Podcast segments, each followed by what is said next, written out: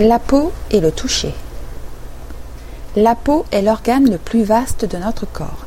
Sa superficie est en moyenne de 1,5 m chez l'adulte. De plus, cette étendue est extraordinairement peuplée.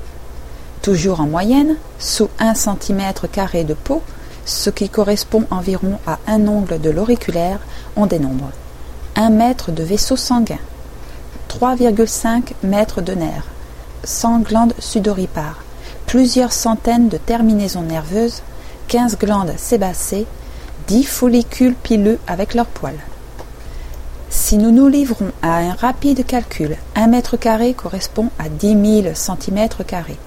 Nous obtenons des résultats impressionnants, notamment en ce qui concerne le réseau des capillaires sanguins.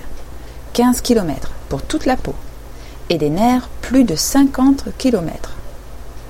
Ces chiffres apparaissent plus remarquables encore si l'on se souvient que l'épaisseur de la peau varie de 0,5 mm à la hauteur des paupières à 5 mm pour la plante des pieds.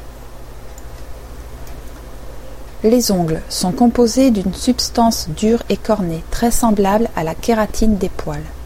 Ils ont une racine molle et flexible, dont une partie sort à l'extérieur, nommée lunule.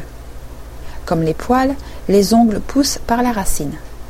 Le rythme de croissance est assez rapide, mais il est inférieur à celui des cheveux.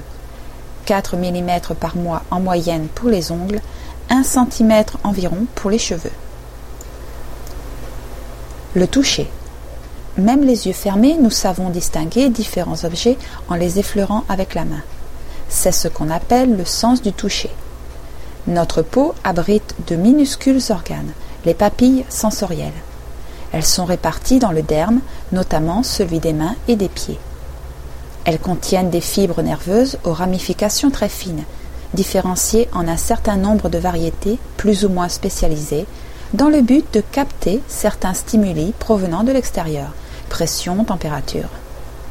Les nerfs transmettent ces impressions au cerveau qui les transforme en sensations. C'est l'ensemble de ces perceptions qui constitue l'ensemble du toucher.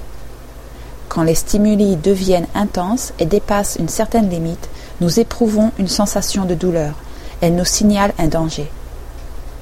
Les poils, eux, participent aux sensations tactiles. Quand ils sont touchés, ils compriment le derme dans lequel leur racine est implantée, et cette pression est ressentie par les papilles les plus proches.